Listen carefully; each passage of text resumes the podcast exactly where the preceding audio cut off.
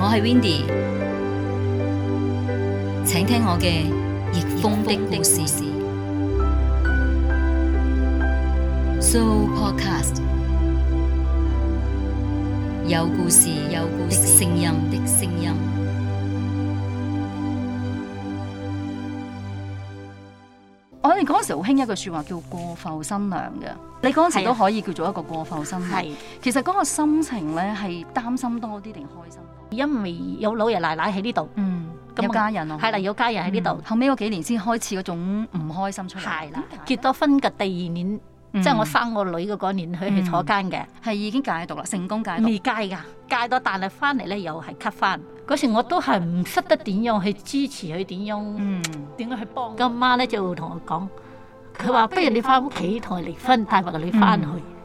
我同阿媽講，我老公係我揀嘅，嗯，好同埋唔好咧就我自己受啦。嗯，係咯，我就選擇我唔會翻去咯。打電話俾我老公，嗯，就同佢講：我話如果你唔喺屋企，我點算？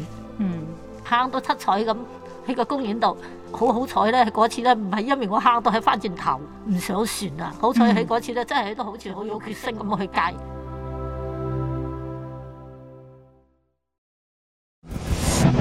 毒品控制嘅黑夜，特別嘅黑，特別嘅凍。只有特別嘅愛，先至能夠衝破黑暗，迎接破曉晨曦。呢個係冇毒品嘅神器，特別嘅光，特別嘅暖。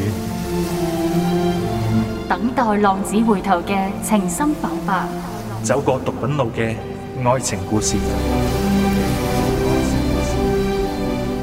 他與他的晨曦故事。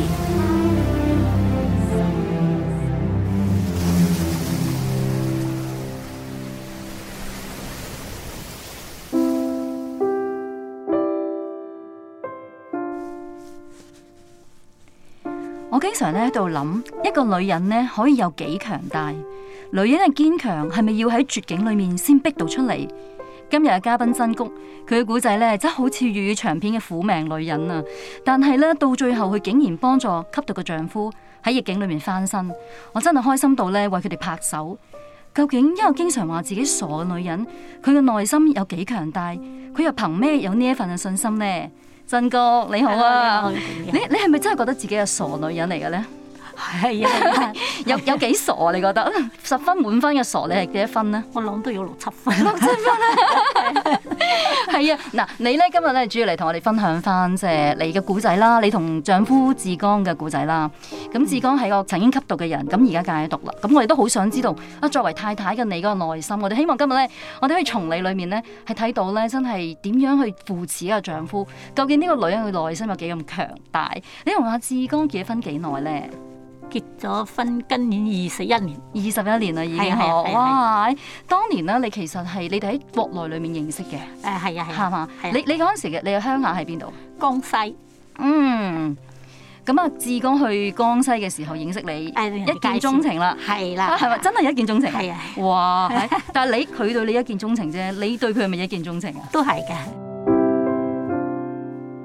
其實嗰陣時原呢個本心係想即係一種離開鄉下嫁嚟香港，定係還是喂唔係喎？志剛其實都有啲特質咧係吸引你嘅咧。誒、因為可能即係大家一見到咧，即係都覺得嗯佢都個、樣 都 OK 啦，睇樣嘅原係啊來。 都唔係好差啦，原來都係面貌協會係嘅，啦，係啦 即係可以嫁到出嚟咧，嗯即係誒脱離鄉下，即係可以嚟到城市，都係件好事嚟㗎啦。嗯但係你講二十一年前嗰個通訊咧都唔係咁發達，咁佢都要翻翻嚟香港做嘢啦。兩邊咁樣嘅即係叫做誒越洋嘅戀愛咧，其實難唔難嘅咧？其實咧，我識到佢之後咧，我哋就已經誒嚟到深圳住㗎啦。哦，嗯係啦，幾個月之後我哋就已經結婚啦，真係好快嘅，哇！半真年係都唔夠係啦閃婚啊！而家嚟係啦講係咪？係啦咁但係你真係咁快嘅短嘅時間裏面，你已經覺得呢個男人係可以值得你去即係付託終身，我哋叫呢個字啦。啊，係啦，係啦，哇！你真係傻傻地喎〜真係傻傻地。 咁但係你你去咗深圳之後，跟住你就移民咗嚟香港啦。係啊，係啊。嗯，我哋嗰陣時好興一句説話叫過埠新娘嘅。其實嗰個心情咧係擔心多啲定開心多啲咧？其實嗰時咧，我就仲唔唔知道我先生係吸毒啦，嗯所以我就都係傻傻地，冇乜擔心嘅啫。嚟到呢度嗯始終好過鄉下啦，其實我都係開心嘅嚟到呢度。嗯，你期望嘅第日嘅生活係點啊？喺香港嘅生活，我又冇期望話有幾大間屋俾我住啊，嗯有幾好好生活啦。嗯即係我係好簡單，只要真係咧誒有個好老公，嗯咁啊咧誒穩穩定定咁樣，咁我就嗯已經好開心噶啦。係咪？係嗰陣時你哋有冇啲咩甜蜜嘅時光？你到而家仲好記得咧？其實我老公好悶㗎。係啊，係啊，覺得佢好悶啦，嗯手仔都唔俾人拖㗎，即係誒又唔係幾識表達。誒你話拍拖咧，有冇啲咩好誒嗯甜蜜嘅嘢咧？就其實都好少 嘅。嗯。你都係一個好簡單嘅係人啦係我啦真係咁一個簡單嘅過埠新娘啦，成為雷太太啦，得真係一個雷太太嘅時候，你嚟到香港，聽講你嘅生活都唔容易，因為你嗯即係江西同香港生活一定係好唔同噶啦。係你其實你記唔記得咧？你初嚟香港，呃去對翻間屋嘅時候，見到你嘅老爺奶奶，其實嗰個感覺係點樣樣咧？其實我初初嚟香港嗰時咧，就係同老爺奶奶，仲有一個大伯，嗯即係我哋兩公婆啦，即係五個人住嘅嗯間屋又唔嗯算好大，嗯即係覺得嚟到香港好似嗰個生活環境咧，點解間屋好似咁細啊嚇？嗯即係仲有嗰啲生活上面嗰啲習慣咧，其實係有好多嘢係唔習慣嘅。嗯，特別係居住嗰個環境啦、係細啦、又逼啦，都係唔慣嘅。係啊，仲要你適應嗰、個即係食啊，或者生活上面咧好唔同啊咁。你一一路咧，即係頭先你講五個人生活，即係連佢爸爸媽媽都唔知個仔仔係啊有吸毒嘅，之前老爺奶奶大伯佢哋全家人都知，係你唔知係我唔知點係解佢哋啦，咁？你諗翻轉頭，點解佢哋咁叻可以瞞得你咁犀利嘅？我真係唔知，可能、嗯因為我先生或者誒、呃即係日日都喺屋企啦，係啊我俾人拉過，即係我成日見到佢啦，係可能知道我唔會懷疑或者佢哋都隱瞞我啦。點解你你如果諗翻轉頭，點解佢哋會呃你咧？當時你已經係成為佢太太嘅啦，點解仲要呃你咧？唔知係咪唔想我傷心啊？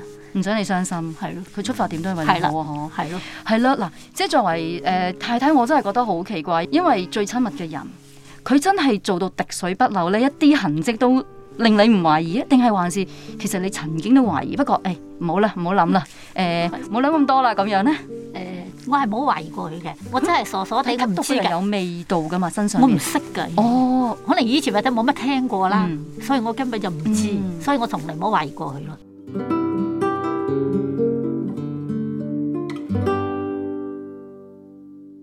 嗱，我哋從呢個廣播劇裏面知道呢，其實你知道志剛吸毒呢，係因為有警察打電話俾你，佢拘捕嘅時候，你先知道志剛原來吸毒。啊，我哋諗翻起呢，當時嘅真谷呢，個腦諗緊啲咩？當警察話俾你聽呢件事嘅時候，誒、因為當時唔係我聽電話，嗯係打俾奶奶嘅，係、嗯奶奶講嘅啫。其實咧，我當時呢個人都懵咗，都唔知發生咩事，就懵下懵下咁，跟住奶奶去出去咯，跟住嗯，跟住先知道佢係吸毒咯。見到志剛嘅時候，你你第一個感覺係乜嘢？有冇好嬲佢啊？定係有冇啲嗯冇都嗯唔識得反應，係咯，好似個人傻傻地咁咯，傻咗咁，好似定格咗喺係啦嗰度咁啊？嗬係啦，唔識得反係應。咯，咁好啦，即係嗰一下唔值得反應啫。嗯咁、你慢慢落嚟，咁啊中間有過程㗎，即係佢被拘捕啦，咁跟住會上庭啦。其實喺中間嗰個煎熬係點樣咧？對你嚟講，因為佢俾人拉嗰時咧，就我啱啱大落肚，就嚟要生噶啦，可能唔、啊哦，記得有幾多個月啦。嗯，跟住我就係咁就諗，咁佢俾人拉咗，咁啊我點算啊？依家嗯，我喺呢度咧又冇人冇物冇親戚，即係老爺奶奶年紀又大，有長期病啦，嗯佢都照顧到唔到我啦。但係當時係係諗好多嘢嘅，係啦，唔知點算到時。係有冇諗過放棄呢段婚姻，或者甚至乎好指責佢咧？誒咁啊冇嘅，我又嗯冇怪過佢，即係或者佢有佢個苦衷啦，嗯係咯，佢唔選擇唔話俾我知，或者佢可能都唔係唔想傷害我啦。嗯係咯，但係當時你哋經濟有冇問題咧？誒因為女人最擔心即係係啦。兩個安全感，一個就係丈夫，一個就係錢。係啦嗯因為當時好彩咧，我哋就同老爺奶奶一齊住，嗯，所以咧老爺奶奶其實都好好人嘅，好錫你誒啊，好錫我嘅嗯誒、所以咧我就唔需要擔心呢方面嘅嘢，嗯全部老爺奶奶佢哋即係佢哋就會搞掂，變咗我喺呢方面咧我就誒冇乜擔心，嗯，但係你一個女人帶住個肚咁啊，跟住就自己生 B B 啦，又坐月啦，又要照顧即係初生嘅 B B 啦，即係真係完全一啲怨言都冇。誒、我初初都係冇㗎，可能仲我仲捱得住，嗯誒，呃因為有老爺奶奶喺呢度，嗯，係啦，就算我老公唔喺呢度，仲有老爺奶奶，嗯咁有我家人啊，係啦，有家人喺呢度。初初係誒冇乜嘢嘅，後尾嗰幾年咧先開始嘅啦。後尾嗰幾年先開始嗰種唔開心出嚟，係啦點解咧？因為可能到到最後老爺奶奶前後過身啦，哦，嗯跟住就嗯，即係我哋三個人即係一齊住啦。係跟住咧就慢慢跟住我哋嗰啲燈油火蠟啦，即係乜嘢嗯都跟住咗我哋，即係我哋自己最有搞掂啦，即係冇到奶奶嗰個後山罩。嗯因為我先生咁樣咧，當然我哋都係因為錢嘅問題嗯啦，嗯所以變相咧就開始慢慢咧就好多嘢諗啦，嗯，就就好唔開心啦，開始就即係貧賤夫妻百事愛啦，係啦係啦嗯。即係諗翻轉頭都多謝老爺奶奶，其實佢哋係都啦真係一個好好嘅嗯哦對你，係嗬都係有家人都係好，所以當佢哋離開咗嘅時候，得你自己叫照顧呢頭家，咁點咯？前路茫茫，咁係點算呢？其實我知道志哥唔止一次入獄嘅係嘛，我失咗佢之後係一第一次，一次咁係啊，跟就住係咧坐，第一次間。佢咁就戒咗毒啦，跟住誒唔係㗎，佢就係我結咗婚嘅第二年，即即係我生我女嘅嗰年，佢嗯係坐監嘅。係跟住出嚟之後咧，就係冇坐過監嘅，冇俾人拉過嘅嗯嗰、幾年，而係戒咗，但係翻嚟咧又係咳翻，有冇戒得過嚟兩個月咪一翻嚟就真係要重咳咯。嗯，但係你有冇支持佢先？作為太太，嗯鼓嗰、勵時佢，嗰時我都係唔識得點樣去支持佢，點樣嗯點樣去幫佢，嗯係啦，即係直接到到佢邊一年先戒啦。阿女讀四年班，讀即係三由年我班，女女啊出世到到四年班，就八歲啦哦八歲到八，歲嗰時啦，嗯嗯，跟住就嗰年咧就正式佢係去神氣會戒毒嘅。明白。係啦，其實過程你有冇同你家鄉咧喺江西嘅父母提到呢件事咧？誒啊冇，我唔敢你講，唔敢講，點解佢哋係你真正爸爸媽媽？佢應該好因為好我痛心都你先。唔想佢哋擔心，嗯即係佢佢都以為我嫁嚟香港係嫁得好好啦吓，嗯誒即係有好環境啦。嗯，其實佢哋屋企都唔知嘅，你哋嗰時經唔經常翻去㗎？誒呃都好少好少翻去嗬，咁啊都有通電話咁樣，都有保持聯嗯係絡啦嘅，一路都隱瞞住佢。隱瞞住佢嘅係啦。而家知唔知啊？依家知，而家知啊？因為佢戒到啦，哦，所以我即先係嫁咗你先至要同佢講。係啦，先有嗯講翻嘅係啦。係咪啊？咁佢哋會有啲咩嘅反應咧？有以嗯前因為有一年係我阿媽咧，佢就嚟香港探我，啱啱就嗯係我老公就去咗神氣會戒毒，跟住佢見唔到我老公，跟住梗係會問我老公去到邊啦。係，跟住我就同就同佢講翻，即係我老公咳到，嗯所以咧喺呢一年咧佢唔喺屋企，佢要去戒毒。嗯咁媽咧就同我講，佢話不如你翻屋企同佢離婚，帶埋個女翻嗯去，即係有咁講嘅。咁啊當時咧我就我同阿媽講，我老公係我戒嘅，嗯即係好好同埋唔好咧就我自己受啦，嗯，係咯，我就選擇我唔會翻去咯。好在你堅持落去啊！嗬係，如果冇堅持落去咧，就冇今日嘅志剛啦。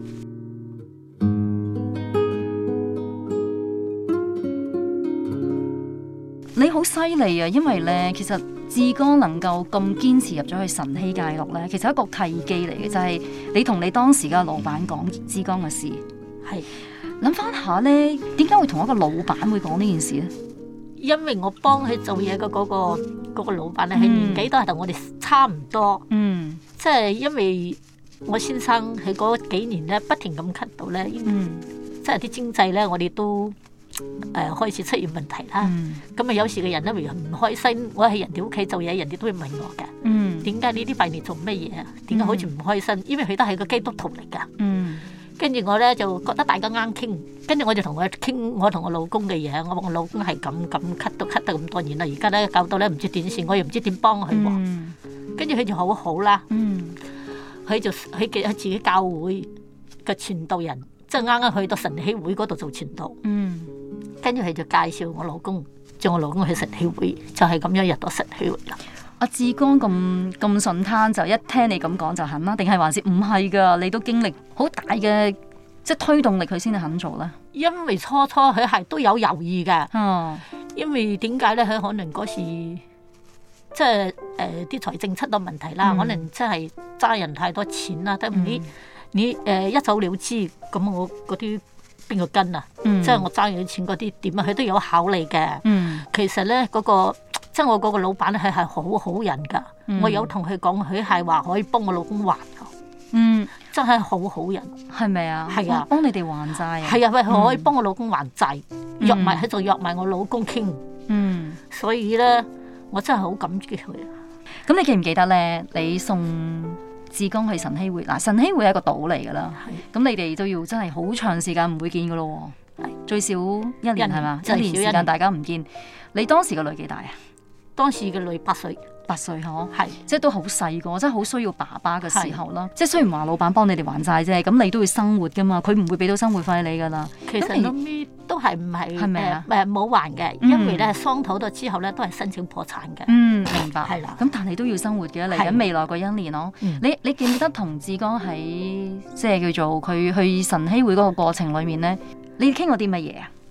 你哋大家嗰日咧就啱啱我就要去翻工，跟住佢就去晨曦會，我哋都係同搭地鐵，嗯喺個地鐵度好似冇講過嘢㗎，嗯誒冇出過聲，咁啊忍住冇出聲，跟住落咗車之後咧，咁我去翻工，去到人哋屋企樓下咧，坐喺公園度猛咁行，嗯跟住咧就打電話俾我老公，嗯就同佢講：我話如果你唔喺屋企，我點算？嗯咁啊嗰次都傾到一陣㗎，坑到七彩咁喺個公園度，跟住都好彩咧，都嗰次咧唔係因為我坑到喺翻轉頭，唔上船啊！好彩喺嗰次咧，真係都好似好有決心咁去戒，所以佢都佢都幾幾好，好有決心咯嗰次。哇，其實你好好，因為咧，你一路忍住咧，原來你個內心就係驚佢擔心你係唔肯過去，係啦，嗯，所以你又忍住，驚佢翻轉頭。嗯，好犀利啊！嗬嗯真係唔容易啊！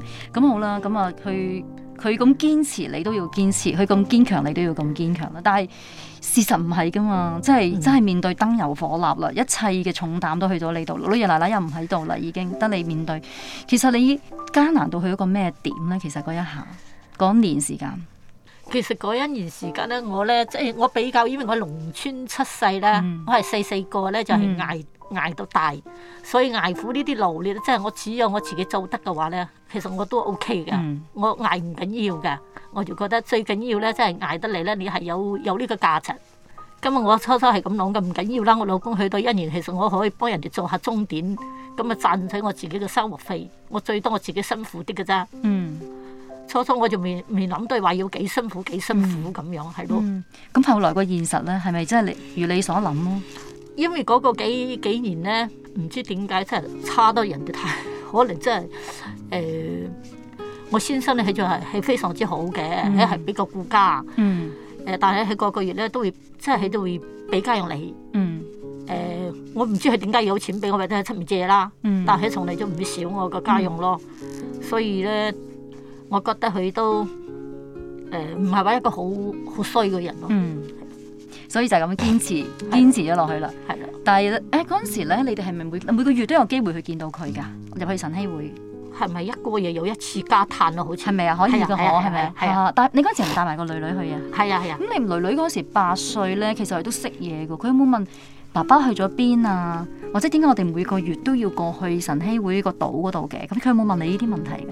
誒、因為阿爸爸入去晨曦會之前咧，有同個你講㗎，坦白同佢哦坦講白同佢講，講係啦，所以阿女知道，爸爸都好勇敢，係嗯，係但係女女嘅反應咧，女女可能都唔係多識嘢，可能係咪啊係咯，嗯，即係佢可能覺得爸爸只不過係離開一段時間啫，咁係啊樣係。其實有冇諗過你作為媽媽咧，唔俾個老公講咧，即係擔唔擔心個女知道咗之後會有一種傷害咧？誒咁啊，我又冇諗咁多啊，即係我覺得嗯可能阿女女都有權要知道，一嗯年爸爸係見唔到爸爸，佢都會問我嘅。如果佢問我，我點答咧？嗯即係你就會講大話，難道呃佢？其實呃唔到㗎，阿係啊女女可能都知道少少㗎，嗯，係咯。我相信女女八歲都識㗎啦，小學係生啊係我。咁嗰一年裡面咧，你點樣去幫阿女經歷呢一段時間啊？即係接受爸爸曾經吸毒，其實咧講起阿女女咧，其實都好殘佢嘅，因為佢喺呢個咁樣嘅環境中長大咧。嗯我哋都冇乜理到佢，其實係冇乜理過佢嘅感受，嗯所以咧係細細個都係佢自己搞掂佢自己，就算佢得咁大都自己煮嘢食㗎。好好生係啊，性佢自喎己煮麵食，嗯即係我自己出到去做嘢咧，即係佢一個人喺屋企咧，佢都係自己煮麵食啦，嗯。即係驅遷到佢咯。嗯，對個女有少少規限係佢咯咯係咯，唔緊要，我哋將來補償翻係。係啊，即係因為佢佢唔係淨係做你一日嘅女噶嘛，佢做你係永世嘅女噶嘛，我哋仲有可以之後嘅日子可以同補償嗯翻佢，同好開心。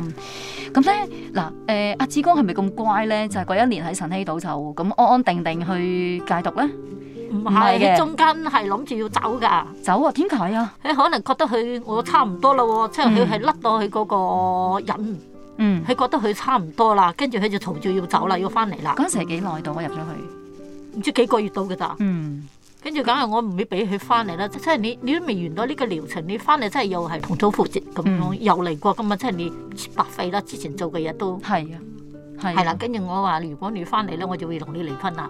哇！你突然間好堅強喎、係啦之前都仲可以有啲嘢忍住，去到呢係下啦忍唔住。跟住嗯咧，佢都算聽話嘅，跟住佢嗯就係冇嘈住翻嚟啦，要其實咧，誒、我哋聽到呢一度裏面咧，我真係有種好特別嘅感覺，我就係、我我我腦裏面就諗起不離不棄嘅四個字啊。你對志剛個不離不棄啦，你係覺得係基於一種愛啊，定係還是你覺得一個命咧？我嫁咗俾佢啦，所以我要咁，定係還是你真係好愛佢咧？誒呢個第一啦，因為真係誒我嫁咗俾佢老公係自己揀嘅，即係你一生一世啦。嗯仲有一樣嘢咧，就係嘅志剛係比較佢係顧家嘅，係嗯個好人嚟嘅，即係男人嚟講佢係好人嚟嘅。嗯即係我覺得佢呢個男人都值得我係對佢不離不棄咯。嗯。我好多時咧，戒毒者咧，成日講一樣嘢咧，就係、個身癮改咗，但個心啊，個心癮咧好難改。你後來係點知道志剛係完全咩癮都戒晒咧？你點肯定佢戒咗咧？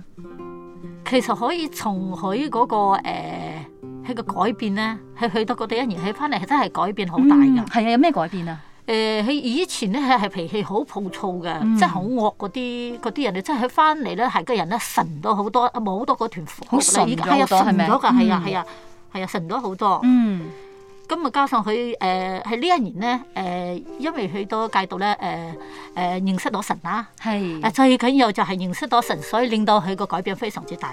認識咗神有冇令你改變咧？調翻有轉，認識到神，令令到我喺呢一年入邊咧，嗯即係呢幾年入誒誒入邊咧，即係令到我咧嘅人咧，即係知道咧將所有嘢交託俾神咯。嗯。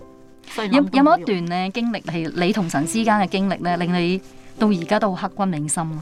有冇一件事咧？我可記得有一次咧，去人哋屋企翻工，嗯跟住突然間咧我就暈咯嗯喎，跟住我暈咧嗰時係浙江係入咗神氣會嘅。嗯嗰啲僱主就好好，即係送我去到急診室度陪我等咗幾個鐘，跟住咧我就同神講：我神啊，點解我啊？我點解我咁多病嘅？但係醫生檢查我又冇病喎、我話點解啊？點嗯解我發生咩事咧？跟住我同神講，佢隻神咧，其實咧唔知係咪佢係俾到反應我，其實我唔係有病，我係個人精神有問題，係出咗問題。嗯，跟住後尾我先係知道我係有問題，係有睇精神科。嗯我係好記得係有個聲音同我講，其實我係冇病㗎，係我成日自己驚，嗯驚到我自己覺得我有病。其實係係神同我講，其實我呢個唔係病嚟㗎，我係自己真係可能真係壓力太大啦，嗯所以先會咁樣嘅啫。嗯，上帝其實話俾你聽係邊度出現問題，你就可以喺嗰個地方裏面醫治翻。係啦而家好翻晒未啊？好翻㗎啦，係咪啊？因為你有喜樂嘅心，呢係個良藥終於醫好咗你啦。 係好開心啊！你覺得咧，即係戒毒者咧，即係我哋翻轉諗一諗，戒毒者佢需要家人啲咩嘅諒解同埋配合咧？你因為你都係過來人嚟嘅，最緊要有家人嘅支持啦，嗯，即係大家誒、呃要尊重，要尊重佢嗯啦，係啦、點樣尊重法互相尊咧？重因為有陣時都會嬲嘅喎，即係你咪下下就係又鬧又吵啊，即係會講埋啲傷害咗嗯傷害對佢個方嗯係佢嗰個説話啦。嗯其實有時自己講嘢係要小心啲啦，即係唔好傷到人哋嘅自尊啦。嗯。誒，即係志剛一路講咧，你話你係一個一個傻女人嚟嘅，就係成日都笑。但係頭先我哋一路同你訪問咧，雖然講到好唔開心嘅嘢，但係你仍然係覺得嗯係啊，我係 O K 啊，我 O K 啊，冇嘢啊，冇問題啊。咁你覺得你呢種性格咧，係你自己欣唔欣賞啊？欣賞嘅，好欣賞啊係啊，好欣賞自己性格，我都好欣賞你，我相信志剛都好欣賞你，上帝都好欣賞你啊！咁咧嗱，你一路都默默為即係人付出啦。我頭先我喺度聽落去，為丈夫、為誒、呃老爺奶奶、為個女女啊，真谷你自己咧，可以有啲咩為自己做多啲？你未來有啲咩夢想啊？其實我冇諗過我自己嗯我淨係我個夢想，即係就係想一家人齊齊整整，嗯有個完整嘅家庭，嗯即係開開心心咁，唔需要大富大貴嘅，嗯誒即係平平穩穩就得㗎啦。嗯其他咩要求咧，我冇咩咁高要求嘅。其實我好嗯簡單嘅，我嘅諗法都嗯，咁而家你呢個願望去到達成咗未啊？誒呃可以講係達成咗啦。哇係啊，真係好開心啊！多謝。但你有冇埋怨過上帝呢？要你行一條咁難行嘅路呢？有時有㗎，嗯，有時都會埋怨㗎。係啊，點解係咯？會點解會點解咁？會咁樣咧？係係傾到呢一刻呢，我呢就反而想呢，揾對面錄音室嘅阿志剛，即係你老公。嗯 我有幾條問題想問一問佢，不如我哋邀請埋佢過嚟一齊傾下偈咯。哦，好啊。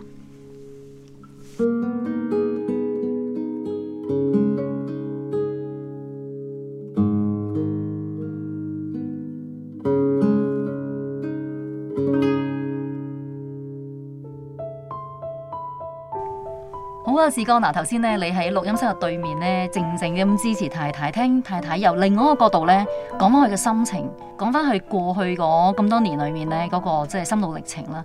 你聽到而家呢一刻裏面呢，你嘅感覺係點樣樣啊？其實有陣時都唔會成日講出嚟咯，有陣時啲嘢即係大家知道，但係唔會話好攞出嚟講咯。嗯有陣時都會覺得係咯，呢頭先聽到個心都係有少少好似虧欠咗，唔係太舒服咯，對佢咁嗯，係嗯啊，但係最尾太太同你講話，即係同上帝講話，佢已經好滿足啊！而家，係啊，呢係啊個都係都係係咯。嗯，嗱，志剛你經歷你都唔容易嘅，其實，即係我哋頭先一路訪問就係阿曾菊啦，但係我相信喺你嚟講，你行呢條路都唔容易嘅。你嘅生命咧，可以重新再嚟過一樣，嗬，即係解讀之後咧，一個新嘅生命啊，就係一個奇蹟，可以咁樣講啦。你會點樣好好地利用計劃你呢個新嘅生命咧？你將來有啲咩好想做咧？其實喺神呢度戒毒之後呢，自己其實一路都係諗住得到呢份救恩呢，即係都一路都係好想將一個福音戒毒呢去推廣出去嘅。嗯其實有好多人都係唔明白乜嘢係福音戒毒嘅，嗯所以即係自己希望一路一路落嚟呢，都可以喺呢個時工方面呢，盡量去即係參與到咯，可以嗯嗯，誒頭先咧，我哋有聽阿珍姑講咧，你中途都想走人嘅，係係咪啊啊係啊？。其實如果你諗翻轉頭，如果真係你而家面對緊一個又係吸毒者，佢又好似同你有狀況一樣，我我覺得我已經 O K 㗎啦，你而家你唔放我走啊咁，你會點同佢講呢？其實如果即係真係經歷過呢，因為大家都會感覺到可能真係住咗有一段時間之後呢，個人都會真係擔心出面以前嘅生活啦。嗯無論對屋企啊或者對生活呢，都係有少少有啲擔心啊咁樣呢，嗯會考慮早啲翻出去係咪快啲適應翻個社會會好啲呢？嗯即係會從呢個角度去同佢哋慢慢咁去傾解嘅咯，嗯嗯即係解釋俾佢哋聽，其實你早咗幾個月走，唔係代表一定會適應翻個社會咯。嗯，反而多咗呢呢半年啊，呢幾個月咧，其實個重點係啲咩地方？因為其實你係前嗰半年裏邊呢，你只不過係將個身體呢，即係康復翻正常咗，嗯但係一路一路你嗰陣時根本係未認識自己，未認識上帝，根本你係揾唔到一個正確嘅方向，你點樣走落去嘅嗯但係喺即係後邊嗰段時間，我自己先開始可以慢慢咁安靜落嚟咯，個人先慢慢慢慢睇到邊條路點樣行先係，其實先係我自己要行嘅路，嗯。係咯。係啊，所以真哥頭先好好叻啊！佢話你半年又想走唔得，所以佢好堅持落去。咁原來真係佢正正係講中你頭先講嗰啲嘢，佢係一個好好好嘅女人啊！可以咁講，你你嚟緊會點珍惜呢個咁好嘅女人呢？依家都其實我哋都即係叫做好和諧咯，生活。嗯因為咁大家一家人可以有陣時星期日翻到教會呢，嗯其實已經好感恩啊啦。嗯雖然話可以喺嗰度戒毒嘅時候得到一個好處啊，但係其實係咪一定大家可以行到落去呢？同埋係喺呢個福音上面一齊咁樣行呢？我諗都唔一定嘅有陣時，因為但係應該同埋太太同埋阿女呢，都一齊可以咁樣喺度行呢，其實已經好開心噶啦。係啊，嗬！曾菊咧曾經講過一段説話咧，令我好感動。佢話回望過去，最安慰咧就係、只講你嘅改變。如果你冇改變咧，呢、個家就散。你一個人嘅沉淪咧，令到全家都受苦；但係你一個人好起嚟咧，成個家就唔一樣啦。今日佢哋一家人喺基督耶穌裏面揾到生命嘅真正安全感，祝福你哋越走越喜樂。神有你帶領，我終於成熟了。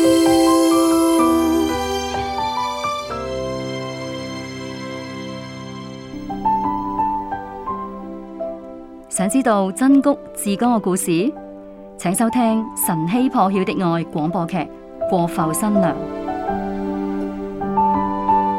下一集我將會帶俾你另一個他與她的訪問。